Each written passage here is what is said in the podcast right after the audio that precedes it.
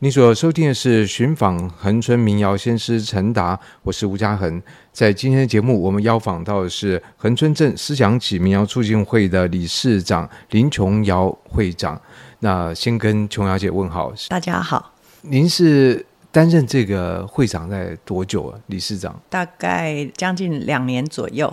可是，在这个之前，也都是在接触恒春的这个歌谣。我自己本身就是从小在恒春的西门出生长大，我后来就回到我的家乡，就是在垦丁国家公园担任解说的工作。后来也有参与我们在地的一些社区啊、文史的这些调查的这些工作。那也因为恒春民谣是我们非常重要的一个无形的文化资产。所以，在我解说或者做一些这个文史的这些田野调查的时候，都有做到很多关于这些文化资产的填调。后来也有参与一些我们这些民谣的推广的工作。好，像我我自己在办国家公园的一些活动的时候，我也都会把一些民谣的元素放到。这个活动里面去，是说一面介绍一面唱吗？呃，我因为这样子，我自己因为解说的需求，我也到社大，我们这边的社大去学了一两年的乐琴跟民谣。那我是觉得我可以扮演的角色啊，因为我这个年纪刚好是民谣的断层，哦，就是在呃，我记得我小时候哈，我们恒春半岛这边经常会办一些呃歌唱比赛。然后就是唱这个恒春的歌谣，然后在歌唱比赛里面会有一些流行的台语的流行歌曲，可是会有一个很特别的组别，就叫民谣组。那我记得我小时候哈，我们每一次去看这个歌唱比赛的时候，大家都当然喜欢听这种流行歌、呃、流行的。每次那个民谣组的一来，啊、我们大家说啊，没有，我们趁现在去上厕所吧。嗯嗯，所以那时候的孩子哈，像我。我们这个世代的孩子，其实是在我们的生活里面，其实是没有民谣的。这个东西的，而且是我琼瑶姐讲这个很有趣，因为我觉得从整个台湾发展，嗯、特别在电视之后，嗯、因为这对于整个流行音乐的推推广有很大的帮助，那对于年轻人有很大的吸引，所以我觉得台湾的社会在大概五六零年代真的就开始改变，嗯、那这些比较属于传统的就开始。变得比较，再加上我觉得那时候对于很多乡土的东西是比较打压的，所以就形成了你刚刚说的这个断层。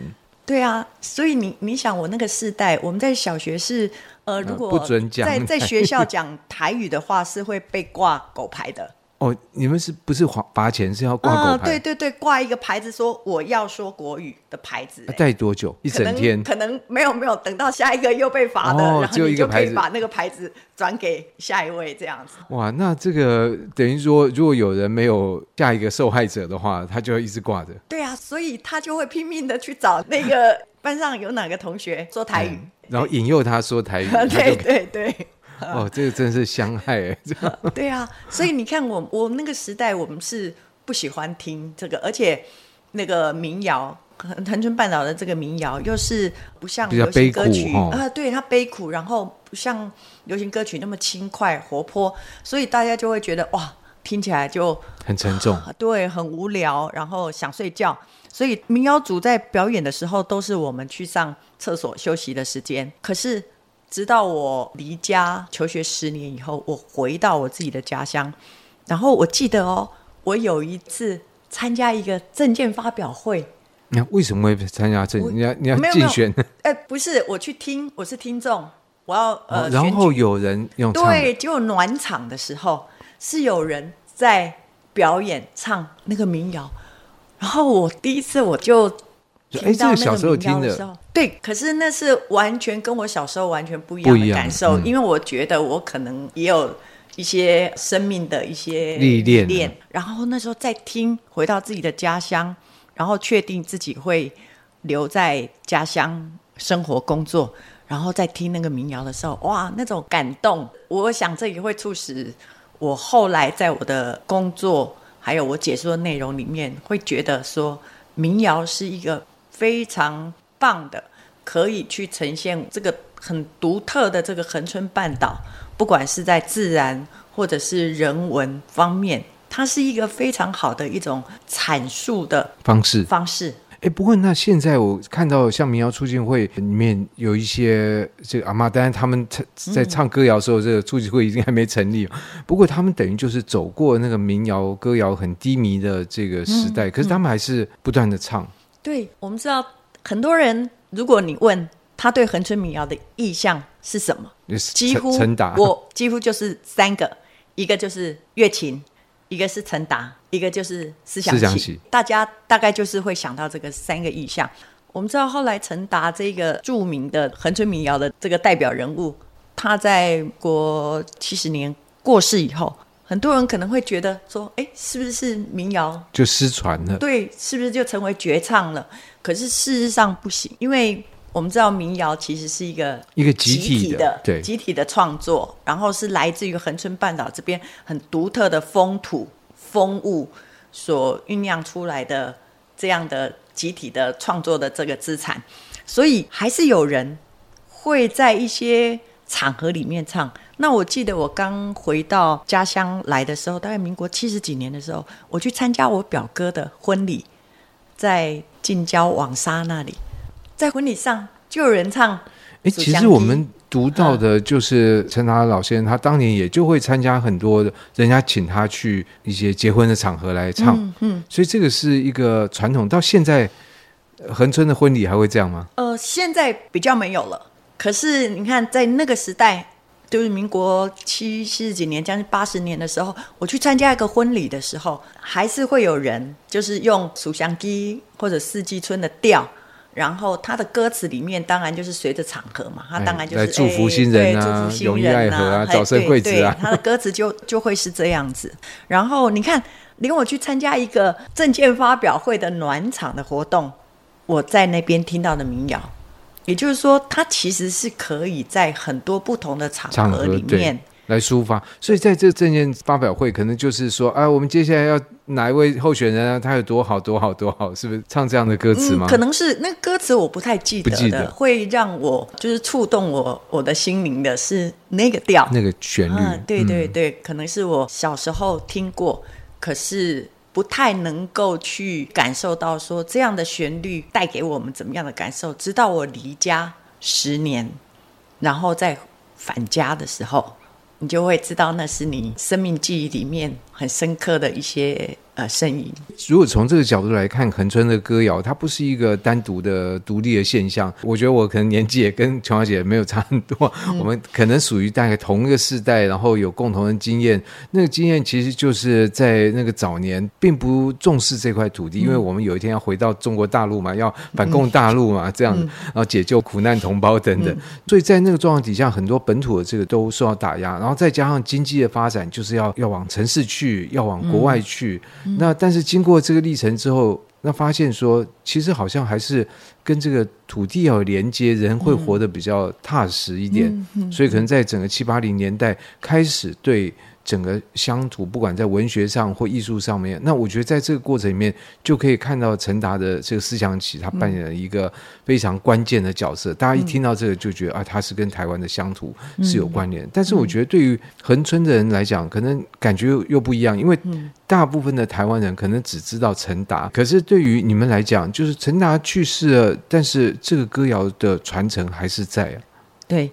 等他过世以后，其实有经过一段比较就是低潮的时候，可是逐渐的，就是说我们也开始注重我们的乡土教育。大概从那个时候开始，恒春的这个民谣促进会，其实大概是在民国七十八年左右才成立的。就一九八九年。对，一九八九年成立以后，其实那时候是由这些恒春镇这一带，就是有唱民谣的这些。这些歌手他们组织起来的。那当时候我们的这个镇长，他也很支持这样的活动。可是那时候比较没有一个系统性的，或者说，因为这样的组织其实也不是很严密啊，就是比较松散一点。对。那其实大概就要到我们在地，比如说我们这边有设立一个琼麻园城乡文教发展协会，然后我们呃去承办了。我们平南的社区大学，那我们在社区大学里面就把它这样的一个民谣的传承的教育设为一个课程，然后甚至于还到学校社区里面去推广，所以就慢慢的就是以前这民谣只是呃某一些人，或者现在可能年纪比较长，可能都要七十几岁、八十几岁的那些阿嬷、阿公才会偶尔在他们生活里面唱唱。可是我们有一个这样子的一个组织系统去推广民谣以后，我们就会看到哇，这几年来，尤其又加上屏东县县政府也都一直支持我们每年秋天办理的这些民谣季、民谣大赛。从我呃三十多年前回到我自己家乡，那时候。恒春半岛的民谣跟现在三十多年以后，其实它已经是去翻搅、滚动了整个恒春民谣在这个半岛上面的一个发展。是，我觉得这再次其实又可以看到不同的世代的差异。嗯、我还是会想要像现在九十几岁的这一代，在一九八九年成立促进会的时候，大概就是六十出头，可能在大概是这样的年纪。嗯、那那个世代的人，他们在推动歌谣有他们的习惯的方式。对。可是到了可能在往后几年，我觉得那时候记得那几年，其实台湾比较流行所谓社区总体营造。嗯。那社区大学也是在那个氛围底下出来，然后希望透过社区大学做这个知识解放，但这个知识解放，这个我觉得太都市的这个名称。嗯、但是不管怎么样，它其实对于在在地来讲，做很多东西，它需要有知识传承的时候，社区大学其实变成一个土壤、一个据点，可以来做这样的推广。嗯、然后在不同的世代，也会想到说，哎，那我们用好像社区营造的方式，然后怎么样来呃向下生根，然后来往外扩延。这个就可以看到推动民谣，不同的世代就有不一样的方式。那但是我觉得在促进会里面比较特别的是。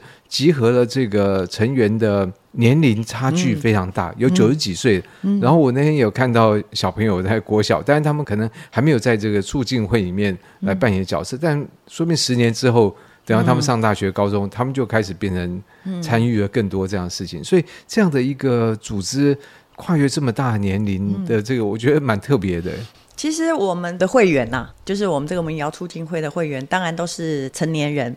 我刚刚有提到，其实我们的这个民谣教育是有推到学校去，然后主要像大观国小还有好几个国小都有。主要是国小。那我们尤其这几年来，像我们的民谣大赛，甚至于都有恒春这边的幼儿园的参与，所以我们现在连幼儿园幼稚班的小朋友就他们也要再去弹乐器吗？呃，没有，他们，就是唱，对他们就是唱。这个民谣刚开始是没有这个伴奏乐器的，那个乐琴是后来再加上来。后来才加进来。呃，我想主要把它发扬的就是陈达，像还有包括后来的朱丁顺老师，还有那个吴登荣大哥，他们都是完全不会乐器的，就是完全就这样自己就摸索。不过因为。乐琴它只有两两条弦，它其实学对很容易上手，它学习的门槛也也不高。可是他们都可以，就是因为这样子，然后他们会觉得让民谣更能够去，因为有一个伴奏的乐器，能够让它更亲和，更吸引听众来听。所以他们的那个乐琴的技巧啊，也都非常的熟练，非常的厉害。所以这些孩子当然很小，他们就是先学唱。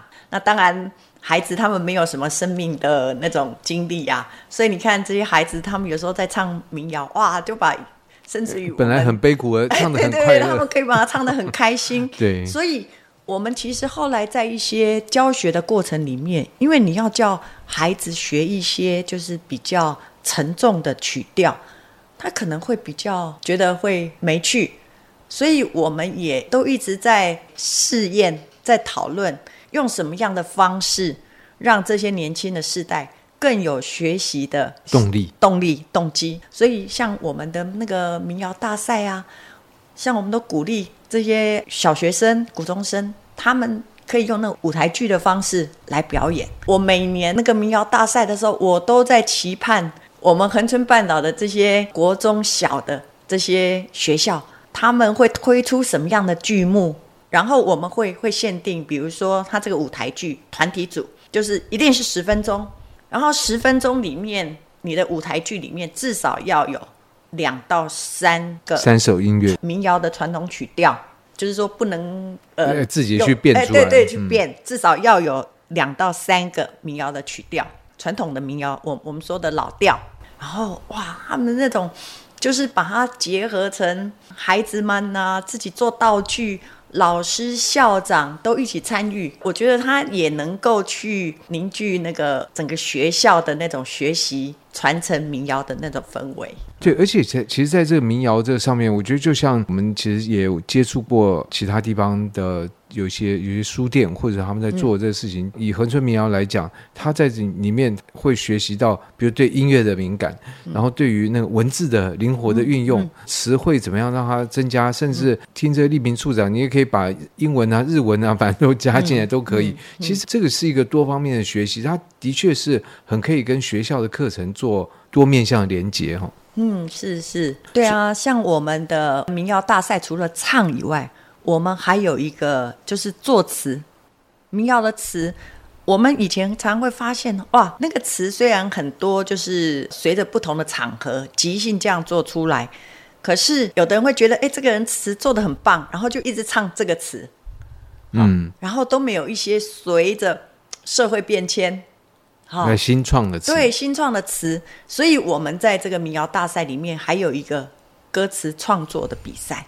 哦，然后你就会看到很多也是 百花齐放对对对。然后它真的是能够呈现我们当代生活里面的大家关注的这些元素，哈。然后你可以从这些歌词不同的时期的歌词的创作，看到那个呃时代的变化的这样的一个历程。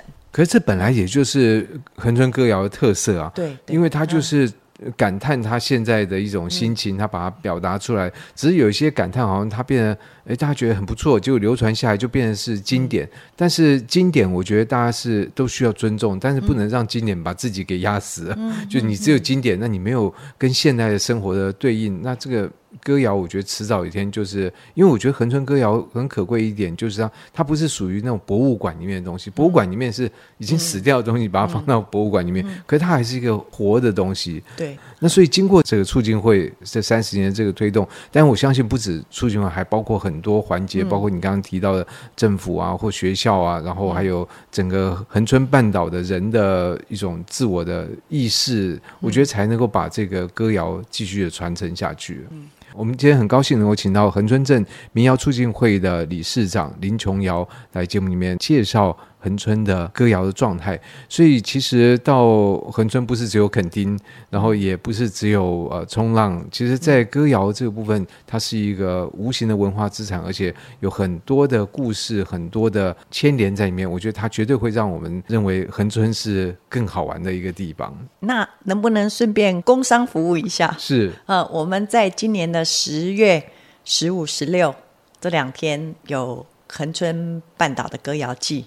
的活动，欢迎大家在这个秋高气爽的这个好时节的时候来恒春半岛赏樱，然后听恒春民谣。哦，对哦，是那是十月双十鸟，那灰面黄莺，呃，对对，过境，然后再加上歌谣季，哇，真的是非常热闹。嗯，对对对。那今天就非常谢谢琼瑶理事长，谢谢。以上单元由数位传声制作。